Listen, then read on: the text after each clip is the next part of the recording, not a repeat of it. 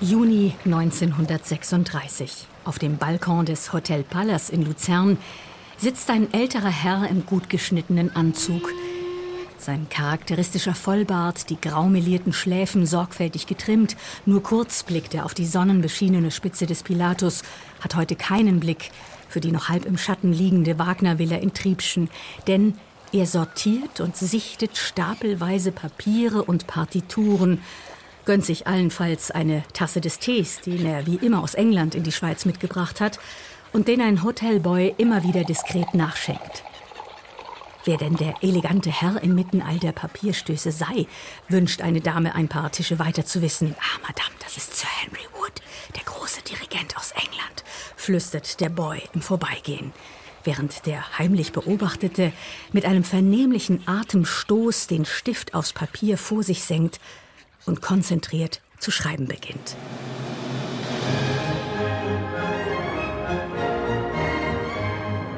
Beyond Rule Britannia. Henry Wood zum 150. Geburtstag. Eine Passage von Patricia Moreno über den Mann hinter den BBC Proms, dem ältesten und größten Klassikfestival der Welt. When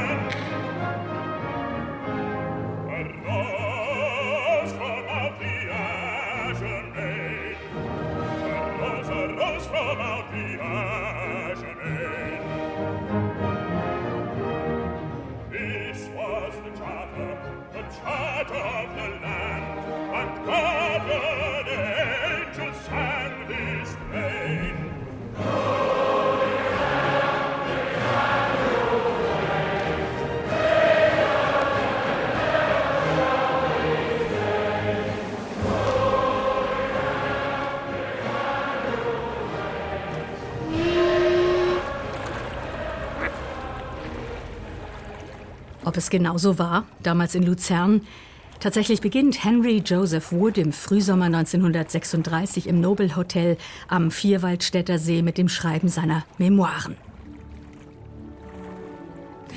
Ein dickes Buch werden sie füllen, das zwei Jahre später pünktlich zu seinem Golden Jubilee, seinem 50-Jahr-Jubiläum als Dirigent erscheint. My Life of Music, 500 Seiten über ein unglaubliches, unglaublich verdienstvolles Leben im Auftrag der Musik, das vornehmlich um die Proms kreist. Unglaublich auch, weil der soignierte Herr so einiges erfinden wird, um seine eigentlich ausreichend glorreiche Biografie noch aufzuhübschen. Aber Legenden wie die seiner ersten Begegnung mit der Musik verkaufen sich nun mal besser. Ich lese Kapitel 1 Early Days. Terrible scream, that of my darling mother, is my first recollection. A broken nose, the first souvenir of my inborn love for music.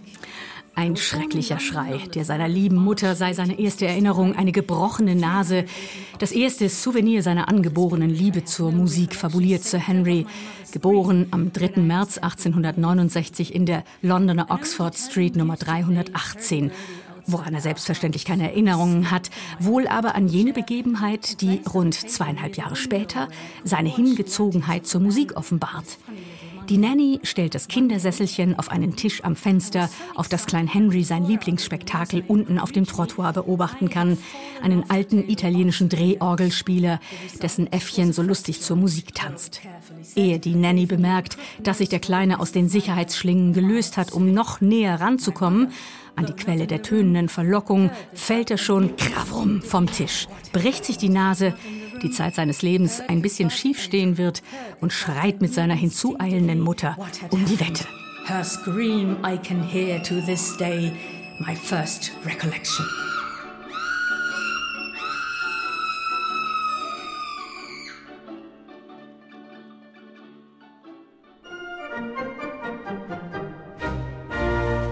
Tag im August 2019, Woods Geburtshaus in der Oxford Street, ist nicht mehr auffindbar. Aber ich bin auf den Spuren dieses außergewöhnlichen Musikerlebens ohnehin ganz woanders verabredet, in der Royal Albert Hall. Well, hello and welcome to the Royal Albert Hall and to Radio 3, home of the BBC Proms. And it's my first visit to the Während meine englischen Radiokollegen zwei Monate lang jeden Abend live aus der Royal Albert Hall senden, treffe ich einige Protagonisten dieses Festivals, Leute auch, die zu Wirken und Werden Henry Woods als Übervater der Proms geforscht haben, zu seiner im Grunde sehr einfachen Idee, Musik für alle zu erschwinglichen Preisen. 1938 spricht Henry Wood sein Credo in die Kameras der BBC. For bringing orchestral music to the people at the price that the people could afford. Night after night, this packed audience listens to all schools of orchestral music. And I must say that it is the loveliest audience to make music to in the world.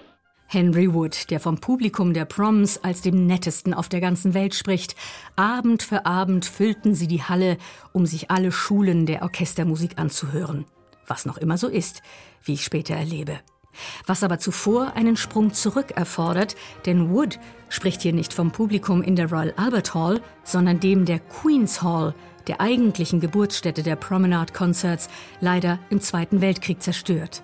Hier fand 1895 mit dem feierlichen Singen der Nationalhymne und um Punkt 8 Uhr abends das erste Promenade-Konzert ever statt.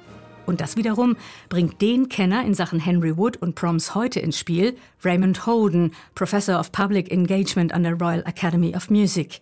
Denn ohne den Bau der damals hochmodernen Queen's Hall ist Holden überzeugt, gäbe es die Proms heute nicht. The Proms did begin in 1895, but you have to go back two years to the opening of the Queen's Hall in 1893. It was considered the most modern and luxurious of all the London concert halls. Its great competitor was the St James's Hall in Piccadilly. Die Queen's Hall war das genaue Gegenteil des muffig wirkenden Konkurrenzhauses St James's Hall in Piccadilly, in neogotischem Stil erbaut, schlechte Akustik überhaupt aus der Mode. Dagegen wirkte die Queen's Hall wie ein Tempel der Modernität. Man sah und hörte von jedem Platz aus hervorragend. Trotz einiger Größe sei sie heimelig wie ein Wohnzimmer gewesen und unaufdringlich in Mausgrau gehalten.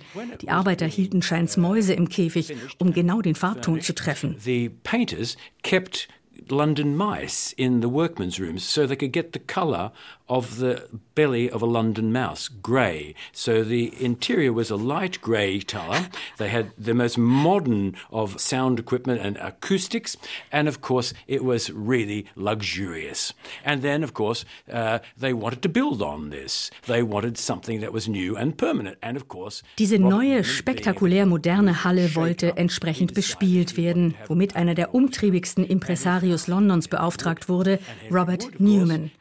Er war es, der Henry Wood vorschlug, um ein ständiges Orchester für die Queen's Hall zu gründen. Kein Mensch kannte diesen jungen Dirigenten, Spross aus der unteren Mittelklasse. Und ausgerechnet ihn, den Mitzwanziger, ging Robert Newman um Geld an, um seinen Orchestertraum zu verwirklichen.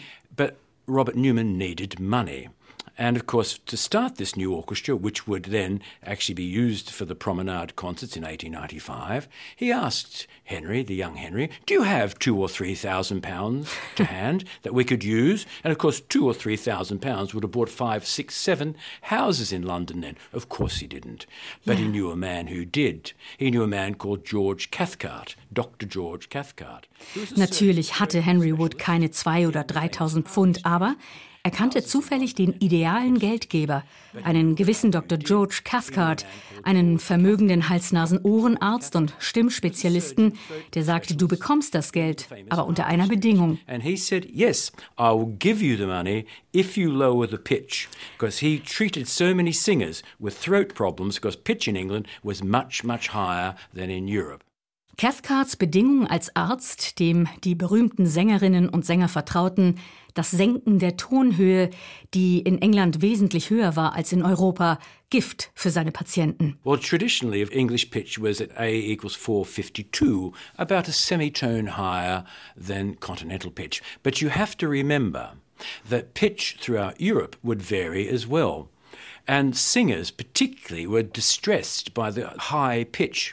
Der Kammerton lag damals in England bei extrem hohen 452 Hertz, rund einen Halbton höher als auf dem Kontinent, wo allerdings auch Tonhöhenwildwuchs herrschte. So they began to, to actually think that it was a good idea to lower this.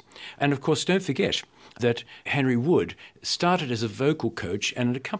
Henry Wood wiederum verdiente sein erstes Geld als Gesangslehrer und Liedbegleiter, kam also genau aus dieser Schule des Gesangs. We didn't have formal conducting lessons when he was a student there. He came as a young student in 1886 to 1888. He studied composition, he studied organ, of course, and studied piano.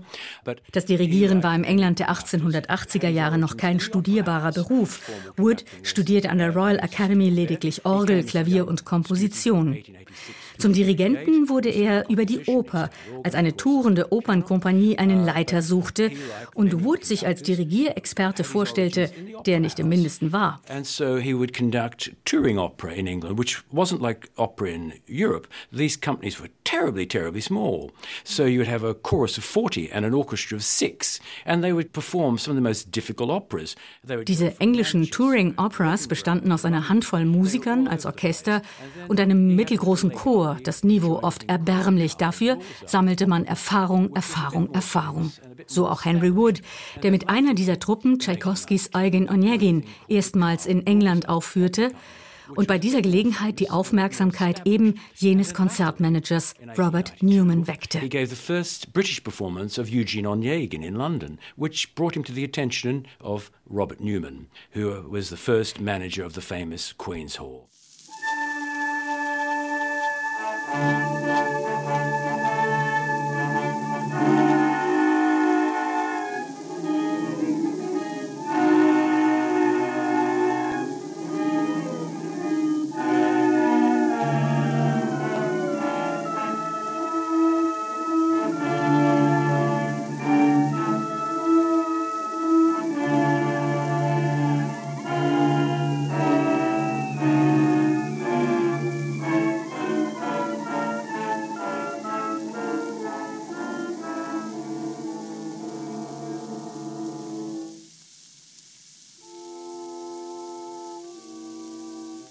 Wood und das Queen's Hall Orchestra im Jahr 1917 in Wagners Ouvertüre zum Fliegenden Holländer. Wood war damals noch keine 40, trug aber schon seit Jahren das Sir vorm Henry. 1911 hatte ihn George V. zum Knight Bachelor geschlagen. Was Wood-Experte Raymond Holden nicht wundert, war Wood doch von Anfang an ein Anwalt des Publikums, der erste, der die Devise, dass die klassische Musik für alle da sei, nicht nur predigte, sondern aktiv vorantrieb. Well, Sir Henry Wood did get a knighthood quite early on by comparison to many of his later colleagues, and that was truly justified because, unlike previous generations of music makers in Britain, Sir Henry thought about taking music to the people. Sir Henry Wood, along with Robert Newman, it has to be remembered Robert Newman here with all of this, Newman and Wood together made music democratic. Henry Wood und Robert Newman demokratisierten Londons Konzertwesen so rasch wie nachhaltig. Der einfache Durchschnittsarbeiter auf der Straße sollte sich das Ticket leisten können. Und es gab um die Jahrhundertwende viele, die sagten, meine Musik habe ich durch Henry Wood kennengelernt. They made music affordable to the average man in the street. They could afford to go on a daily basis. And you would find people of that time would say, I learned my music from Sir Henry Wood. Und Raymond Holden ist etwas erstaunt, als ich ihn frage, was Newman und vor allem Henry Wood denn überhaupt motivierte. Na, Musik sei doch schon immer eine Lebensnotwendigkeit gewesen, als Teil des größeren Panoramas der Künste und Wissenschaften. Well, I think music is a necessary thing in every time. It's part of a greater panorama of the arts. Without the arts and sciences, society stops. It stands still. Ohne Kunst und Wissenschaft sei eine Gesellschaft zum Stehenbleiben verdammt. Anwälte oder Banker seien ja notwendig, aber lediglich Funktionsträger, sie seien es nicht, die eine Gesellschaft, die Menschheit voranbrächten. And of course, people such as Sir Henry Wood, who we're talking about, understood that people needed to be elevated to art, not bring art down to the people. So they understood that education was important in this. And at an age where universal education was not something that was very common, they undertook this on behalf of humanity. Henry Wood habe verstanden, dass die Leute zur Kunst gebracht, zur Kunst erzogen werden müssten. Und das in Zeiten, als Bildung und Universitätsstudium keine Selbstverständlichkeiten waren.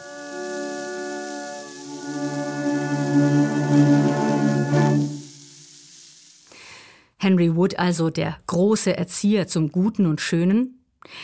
Wie raffiniert Wood vorging, erfahre ich auch im Gespräch mit Hannah French, die studierte Barockflötistin, die ebenfalls an der Royal Academy forscht, dort lehrt und bei der BBC unter anderem Prom-Konzerte moderiert. Sie hat in diesem Gedenkjahr zu Woods 150. Geburtstag ein Buch herausgebracht, das einen so wichtigen wie bisher wenig beachteten Aspekt des Wood-Vermächtnisses beleuchtet. Sein Engagement nämlich für die Verbreitung der Musik Johann Sebastian Bachs in England. Mendelssohn had been here and he had performed an orchestral suite in 1844. And people said, oh, that's very curious.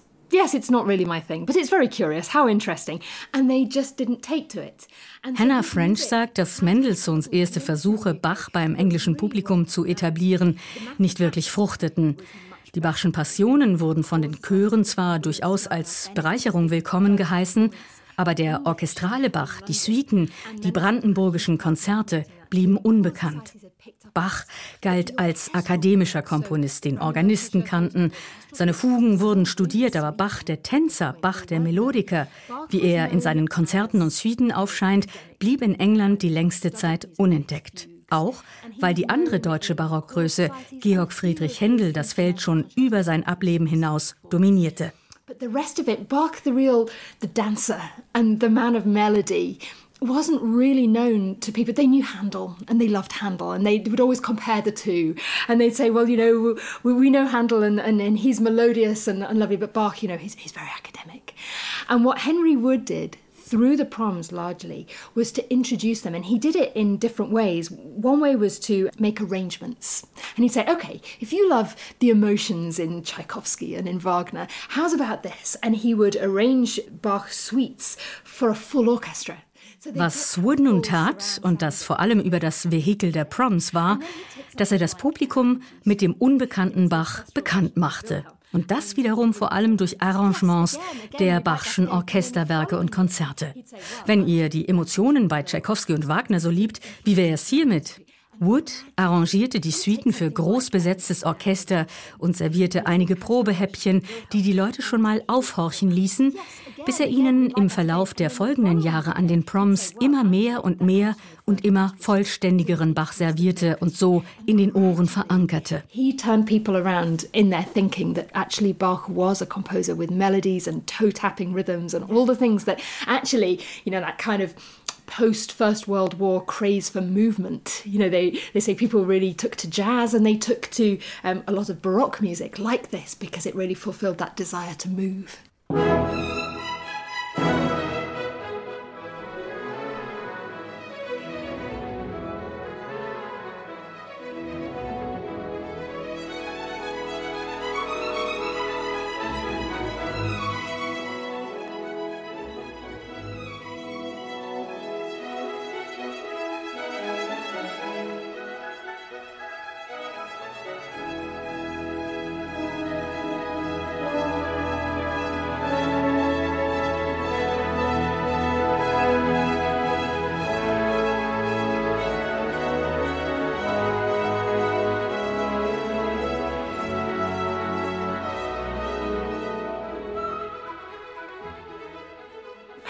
Wood was all about having people approach Bach and learning to love him.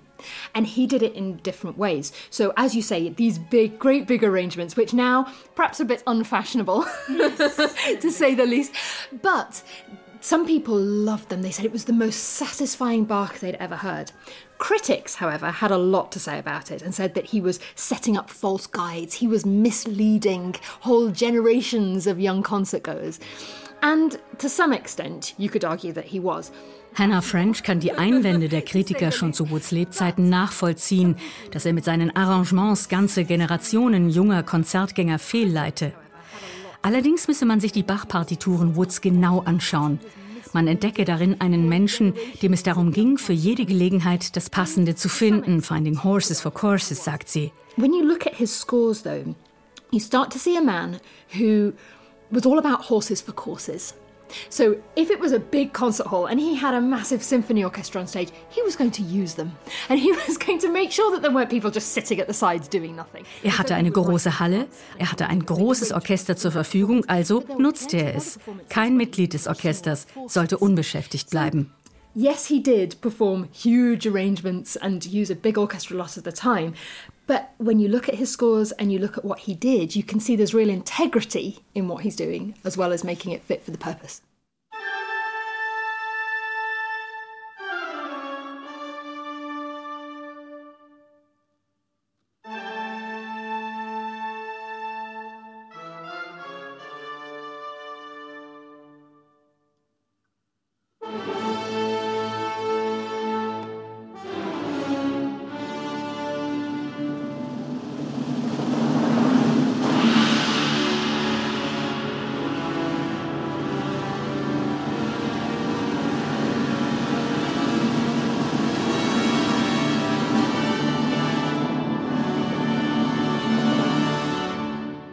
Bachs Toccata und Fuge in D-Moll. Und zwar nicht in der berühmt-berüchtigten Orchestrierung von Leopold Stokowski, sondern in der von Henry Wood. Hannah French besitzt Woods persönliche Arbeitspartitur und zeigt sie mir, als wir über seine Handschrift sprechen. Wie faszinierend es überhaupt war, Henry Woods Dirigierpartituren, die im Archiv der Royal Academy of Music aufbewahrt werden, studieren zu können. Als sie ihre Dissertation plante, aus der schließlich das jetzt erschienene Buch hervorging, Sir Henry Wood, Champion of Bach, ahnte sie nicht, dass ihr die Archivmitarbeiterin veritable Partiturenberge aus dem Keller holen würde.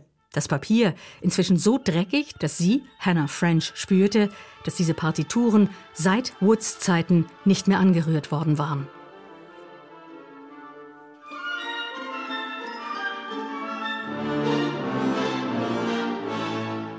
Royal Academy of Music, they have the archive that Henry Wood left to the institution from 1938. They have all his scores, They're thousands of scores, thousands and thousands of um, individual orchestral parts. And I asked to look at a box of Bach, and the librarian said, No problem, it's on the old catalogue, but I can bring you some boxes. And she just kept bringing more and more and more boxes. I thought, This is incredible. And I was getting them out, and they were, you know, they're old, they're dirty. And I realised that these pages hadn't really been turned since Henry Wood last turned them.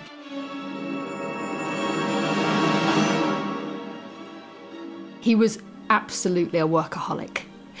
You know, certainly in the early days, he would mark up his score and then he would mark up every orchestral part. And I think Henry Wood habe ein Werk immer aus derselben Partitur heraus dirigiert und dabei jeweils mit unterschiedlichen Stiften und Tintenfarben gearbeitet, um den Überblick zu behalten, welche Bemerkung aus welchem Jahr stammte.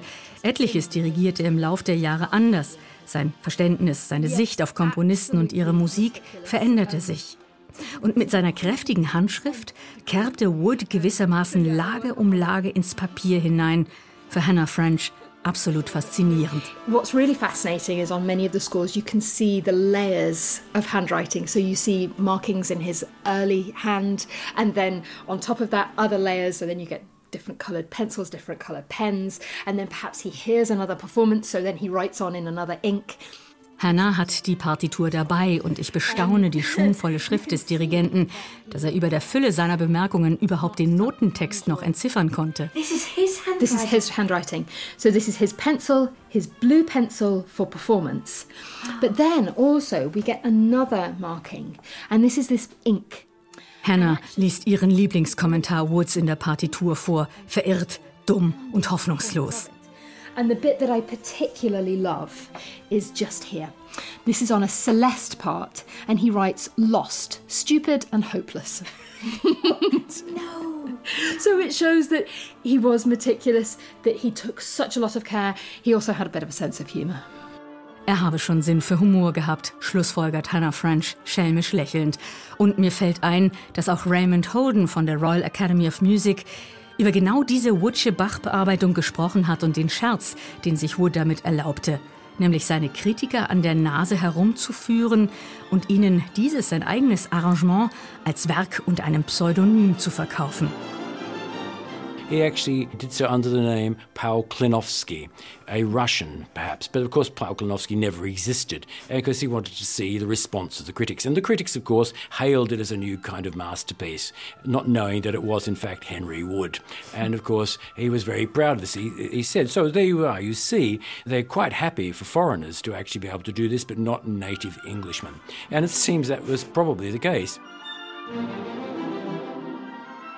Der Prophet, der nichts im eigenen Lande gilt, obwohl er sein Komponistenhandwerk ja gelernt hatte.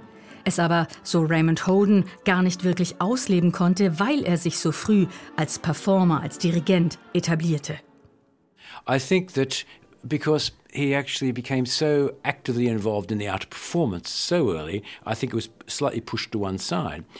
But I have to say, that his sense of being indefatigable comes to mind here. That if you then look at all these transcriptions and arrangements, there are many, many, many of these. Uh, the man must never have slept. Ob Henry Wood je geschlafen habe, Raymond Holden hat da so seine Zweifel. Die schiere Masse seiner Partituren sei schwindelerregend. Und nur gut hat Henry Wood dieses Riesenkonvolut aus fast 3000 Notenausgaben frühzeitig an die Royal Academy of Music gegeben. Ansonsten wäre dieser papierne Schatz vielleicht in Flammen aufgegangen.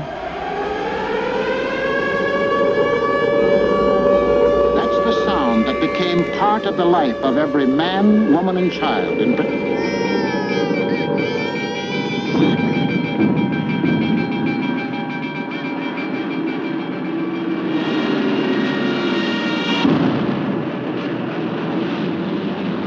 Zehnter Mai 1941, die vielleicht schlimmste Nacht von The Blitz, wie im englischen Volksmund die Angriffe der deutschen Luftwaffe auf Großbritannien genannt werden.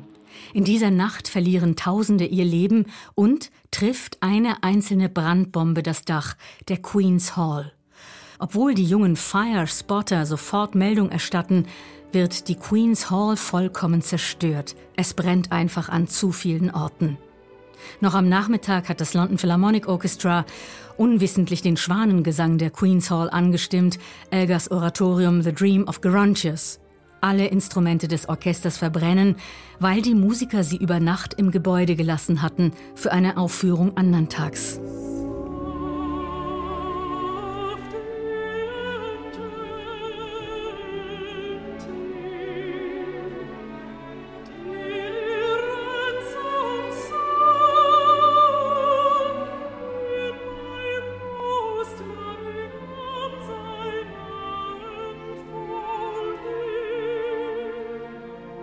On the night of the 10th and 11th of May 1941, the height of the Blitz in London, the Queen's Hall was bombed and was completely destroyed.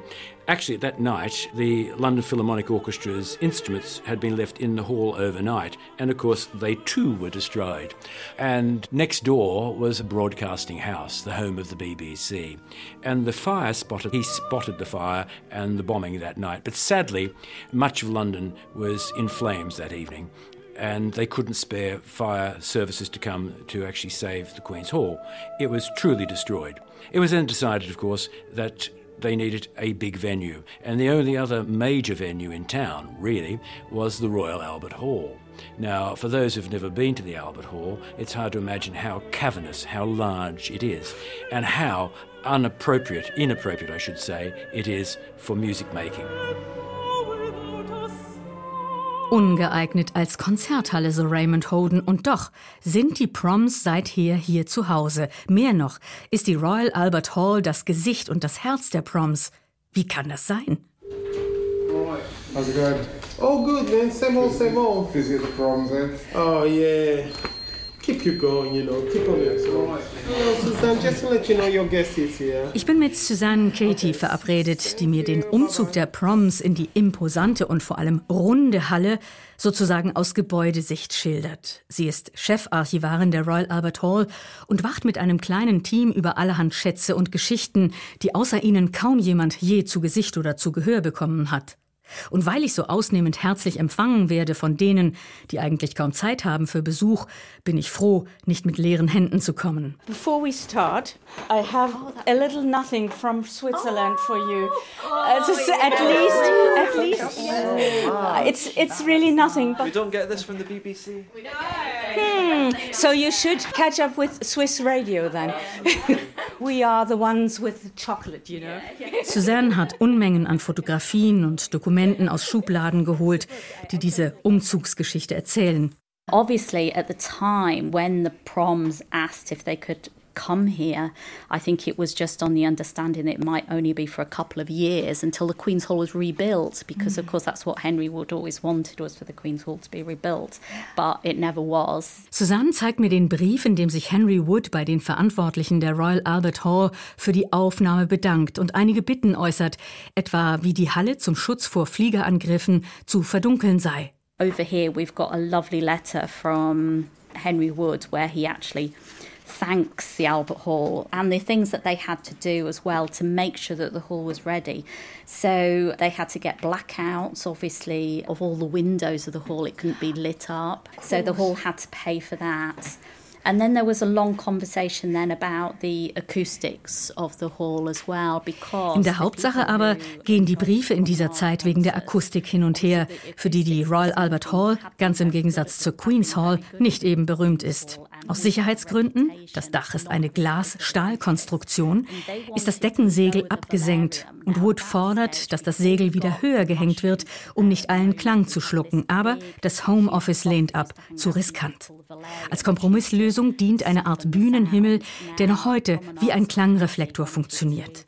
And in actual fact, they came up with an idea of, of um, sort of sound canopy that hung over the stage for the proms concerts, mm. which was like um, a cushioned, almost like a cushion block that we still have there now. Actually, you can still see that. Die andere große Befürchtung war, dass sich das treue Proms-Publikum in der gigantischen Royal Albert Hall verloren fühlen würde. I think people were quite worried because the hall was so big and would the hall be able to cope? And would the promenade audiences just be lost inside this huge hall? But in actual fact that wasn't what happened. In actual fact it all went brilliantly well and the audiences grew to fill the hall. And I, again I think there was that need for people during the war, you know, to go out and to enjoy themselves. Das Publikum der Proms wuchs am neuen Standort während des Zweiten Weltkrieges sogar noch. So groß war das Bedürfnis nach Unterhaltung und Zerstreuung während des Krieges.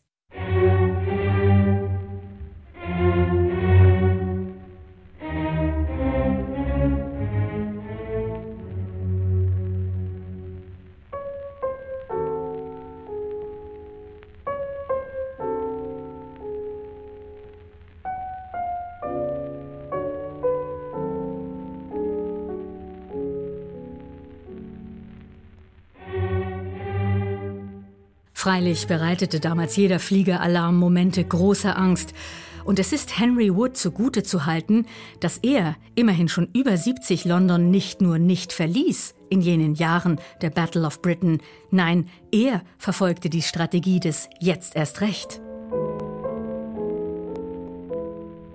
And we know that as well during there were air raid warnings, you know, why the proms were playing and the, the orchestras would just carry on playing. So, and in the programs, we have air raid warnings at the bottom of the program, so it would tell you what to do.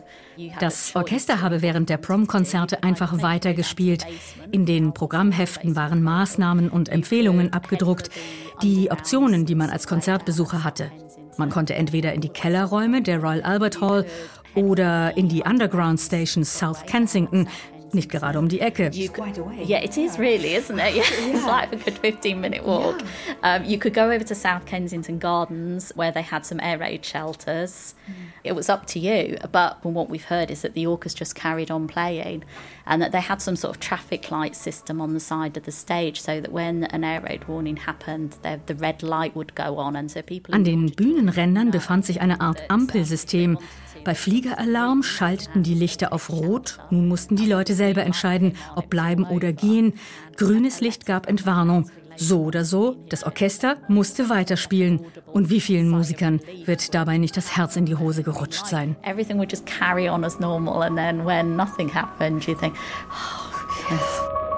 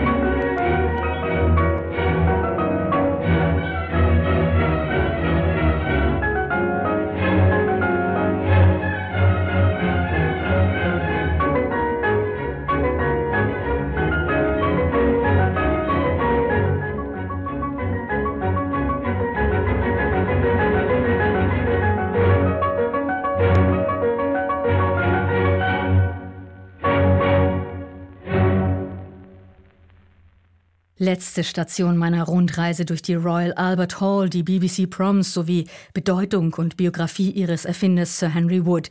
Ich muss natürlich Konzerte besuchen. Welcome to the BBC Proms at the Royal Albert Hall. Every prom is live on BBC Radio 3, and many are also broadcast on BBC Television. Do enjoy the concert, but please note that photography is not allowed and please switch off your mobile phone. Oh, sorry, I'm sorry. No, no, no, no, no. It's okay. Den ersten von zwei Prom-Abenden verbringe ich auf der Chorempore neben der gigantischen Orgel, die wie nahezu alles in der Royal Albert Hall noch von 1871 stammt, dem Eröffnungsjahr des Gebäudes. Fast könnte ich Prom-Gründer Henry Wood den Kopf tätscheln. Seine Bronzebüste, die jedes Jahr von der Royal Academy of Music in die Royal Albert Hall transportiert wird und als nahezu einziges Artefakt die Zerstörung der Queen's Hall überlebt hat, sie ist nur eine gefühlte Armlänge von mir postiert. Und zur überschäumend fröhlichen Last Night of the Proms im September werden sie, die Promenaders, die treuesten Konzertgänger der Proms, auf die ich auch noch treffe, werden sie diese Büste wieder polieren und mit Lorbeerzweigen schmücken. Aber vorerst muss ich mich über meine Sitznachbarn wundern und amüsieren. Links von mir wird Glasse geschleckt, rechts von mir trinken zwei Studenten aus Deutschland, wie sich herausstellt, aus großen Bechern Bier. Irre, dass man hier Bier trinken kann, oder? Ja, Logo. Was heißt ja Logo? Hallo, ich bin Andi, der Thomas. Hi Thomas. Ja. Zum Besuch hier in London oder? Andi und Thomas trinken wohlgemerkt weiter, während Mahlers erste Sinfonie aufgeführt wird. Aber sie tun das so umsichtig, wie sie sich in die Musik versenken. Viel Spaß. Ja, enjoy. Als ich anderntags Proms-Direktor David Pickard treffe und ihm dieses Erlebnis schildere, ihn frage, ob es genau das ist, was die Proms ausmacht, lacht er amüsiert. well, yeah, I must say, I've never sat between somebody eating ice cream and drinking a beer at the proms. But actually, I think what I hope represents is the essence of what the proms is about, which is trying to make this festival on classical music as accessible as it can be. And I think the root of that, of course, is the promenaders and the fact that you can buy a ticket for six pounds to any concert at all this summer. David Pickard wiederholt die Ausgangsidee von Prom-Gründer Henry Wood. Die beste Musik, die besten Musiker zu den erschwinglichsten Preisen. Auch heute noch kostet ein Stehplatz für die Arena der Royal Albert Hall lediglich sechs Pfund. Und die informelle Atmosphäre, die dort herrscht, ist so legendär wie die Schlangen, die sich regelmäßig vor der Halle bilden, um eine Martha Agerich, einen Daniel Barenbäum für umgerechnet sieben Franken zu erleben. Und zwar ausdrücklich lieber stehend als sitzend. There are people there. Some of them are sitting on the floor. Some of them are standing up. Some of them, are, if there's enough room, some of them are lying on their back. You know, it's a very informal atmosphere, and I love that. Aber kann es so einfach sein? Die Halle mit ihren fast 7000 Plätzen mit 6 Pfund Tickets zu füllen, auf zweimal am Tag während der Proms? Sicher nicht, auch weil man für gute Sitzplätze durchaus auch tiefer ins Portemonnaie greifen muss.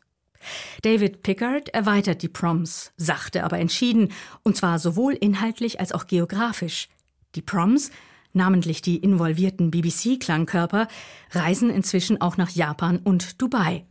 Aber im Zentrum stehe nach wie vor London und die Herausforderung, wie man in diesem gigantischen Schmelztiegel noch mehr Leute aus anderen musikfernen Communities erreichen kann. Bringing it back to London, you know, we live in an incredibly ethnically diverse city here, and I think you know we do suffer in classical music from the fact that we only manage to reach a part of that population that's out there, and I think that's something we're constantly thinking about, which is how can we reach to a wider community so that so that we have greater representation in our audience and on the stage of what the city represents, and that's a long journey for us, uh, but it's an exciting one that classical music is taking generally. I mean, the other thing that's obviously important to us is is gender balance. You know, we're still seeking out. Das andere große Herzensprojekt sei das Erreichen der Gleichstellung und Balance der Geschlechter. Sein Team sei fieberhaft auf der Suche nach aufregenden Dirigentinnen.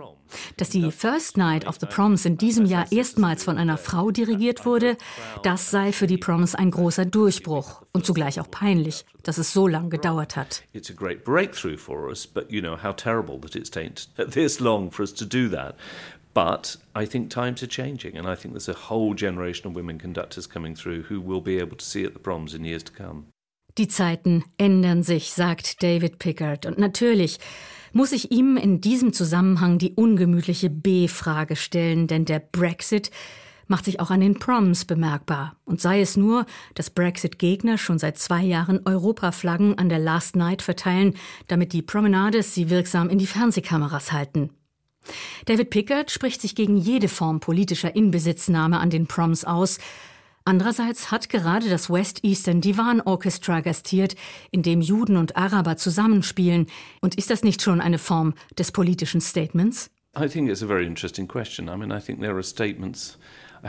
It's almost about political with a small p and with a capital P. I mean, I think, you know, I feel that the work that that orchestra does in terms of bringing communities together and the work that we do to make sure that you know, we're representing a fair and honest society there. We, uh, you know, talking about gender balance and things like that, and making sure. Pickard unterscheidet zwischen dem kleinen P und dem in Großbuchstaben, wenn er die Proms politisch betrachtet. Und dass er sich lieber und dann gern in Bereichen des kleinen P aufhält, eben West Eastern Divan Orchestra, Gender Balance. Die Sorge um die Umwelt spielt auch an den Proms eine zunehmende Rolle. I think I don't want the proms to be used to make a point one way or another. The, the truth is, classical music is one of the great international art forms out there. You know, if you take any prom on any night, there will be such a huge range of people, not just from Europe, from across the world. So, whatever happens politically to do with borders and to do with the European Union, music and the proms will always be truly international, I think. Pickard wagt eine vorsichtig optimistische Prognose, dass die Proms und die Musik generell auch mit dem Brexit eine internationale Angelegenheit bleiben werden. Aber was soll er auch anderes sagen? Zurück in die Royal Albert Hall und ins wirkliche Herz der Halle, in der auch David Pickard als jugendlicher Promenader ganze Abende gestanden hat und es auch heute noch tut, die Arena. Sie ist das Reich der Promenaders, die eine so eingeschworene Gemeinschaft sind, wie offen auch. Ich erlebe an meinem zweiten Prom-Abend beides, die Strenge und die Herzlichkeit der Promenaders, als ich wie durch ein Wunder doch noch ein Ticket für die seit Wochen ausverkaufte Arena erhalte, und zwar eben für das Konzert des West Eastern Divan Orchestra mit Daniel Barenboim und Martha Argerich. Hello. Thank you. Good Enjoy. evening. I'll see you later. Where do I have to go? This way. It's my first time. I'm so, I'm so excited. In the arena. Where do, where do I stand? Where I Anywhere want? you like. Wie immer, wenn ich aufgeregt bin, rutscht meine Stimme nach oben. Und wie? Ich darf mich hinstellen, wo ich will? Thank you.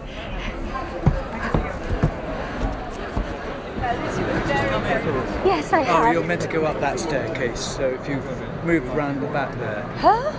Why, why do I this, have to? no, this is only for people who have already arrived. Because I, I, other- I already arrived. yes, yes, that's what I'm saying. That's the staircase you should have come up at. So if you go there and then find a place, you'll be all right. Von wegen, ich habe eindeutig die falsche Treppe erwischt, stehe inmitten einer Gruppe von Promenaders, die irritiert die Augenbrauen heben, ob ich mich wohl vordrängeln möchte. It's overwhelming. So, but still, I have to do the queue. Thank you very much. Thank you. Hello. Sorry, uh, your colleague sent me through the wrong door, I think. Oh, you're I here? No, madam, you're here. Somewhere in here, that's fine. Okay. Anywhere, no, it's a freestanding area, I'm afraid. Thank you. Freundlich zurechtgewiesen troll ich mich in die Mitte der Arena, wo eine halbe Stunde vor Konzertbeginn noch nicht so viele Leute stehen. Manche sitzen oder liegen tatsächlich auf dem Boden, wie es David Pickard erzählt hat. Aber bald schon stehen wir alle dicht gedrängt. Und ich werde von jetzt auf gleich adoptiert von einer Gruppe erzsympathischer Promenaders. Oh, it's your first time? Oh, oh, congratulations and welcome. What's your name? Patricia. Oh, hello, Patricia. Hello, I'm Paul. This is my son Sam. Hello. Hello, This is Sam. Nigel. Hi, Nigel. And that's my wife, Catherine. Hello. Um, so we have season tickets, and we've been coming since 2011. So, and you meet people. Have a chocolate Sorry. from his mother's friend. Thank you. I, I just popped in. I'm sorry. I didn't want to. what you should do. Well, we think, of course, Yes. that this is the place to be. I That think so We are participants here. Thank you for talking to me. No, it's a great pleasure. You're very welcome. We love to welcome new people. Yeah. Ich bekomme die volle Promenaderdröhnung, fühle mich wie unter Seelenverwandten und bin einfach nur selig. Ich bin angekommen im Himmel der Musik. Yes!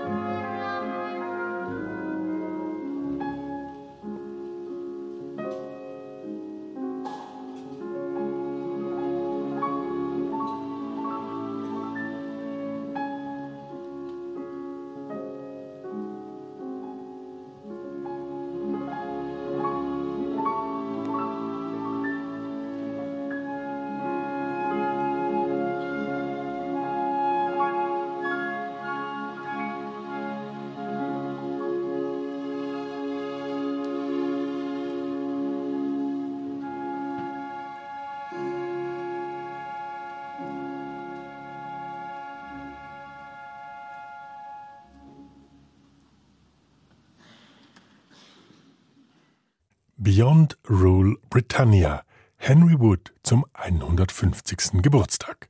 Sie hörten eine Wiederholung aus dem Jahr 2019, eine Passage von Patricia Moreno über den Mann hinter den BBC Proms, dem ältesten und größten Klassikfestival der Welt.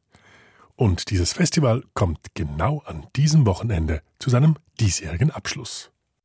Erfahren Sie mehr über unsere Sendungen auf unserer Homepage srf.ch.